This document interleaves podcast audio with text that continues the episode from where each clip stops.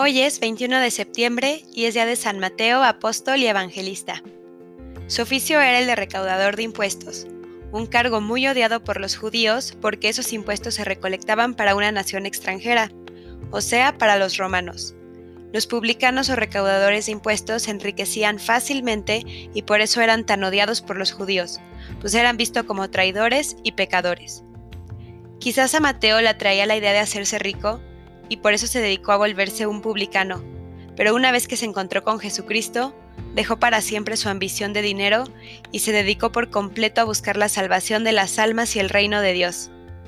Como ejercía su oficio en Cafarnaum, y en esa ciudad pasaba Jesús muchos días y obraba milagros maravillosos, ya seguramente Mateo lo había escuchado varias veces y le había impresionado el modo de ser y de hablar de este maestro.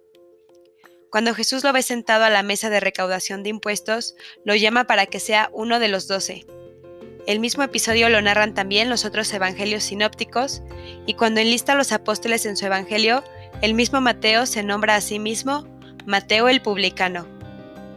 Mateo aceptó sin más la invitación de Jesús y renunciando a su empleo tan productivo, se fue con él, no ya a ganar dinero, sino almas no ya conseguir altos empleos en la tierra, sino un puesto de primera clase en el cielo.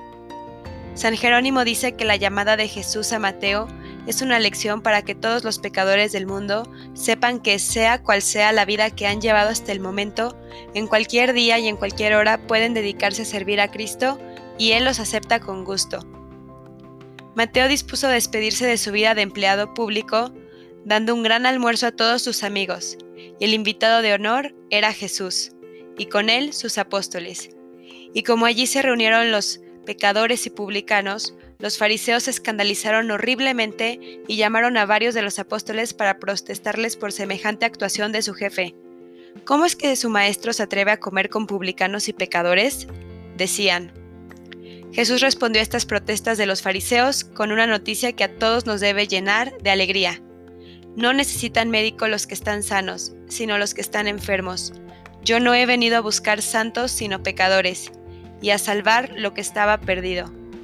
Probablemente mientras decía estas bellas palabras estaba pensando en varios de nosotros. Desde entonces Mateo va siempre al lado de Jesús.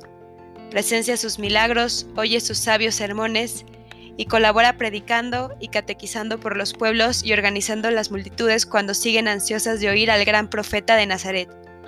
Jesús lo elige como uno de sus doce preferidos, a los cuales llamó apóstoles, y en Pentecostés recibe el Espíritu Santo en forma de lengua de fuego. Los judíos, según la tradición, le dieron 39 azotes por predicar que Jesús sí había resucitado. Y cuando estalló la terrible persecución contra los cristianos en Jerusalén, Mateo se fue al extranjero a evangelizar y dicen que predicó en Etiopía y que allá murió martirizado. El Evangelio que escribió San Mateo fue escrito especialmente para los judíos que se convertían al cristianismo y por eso fue redactado en el idioma de ellos, en arameo.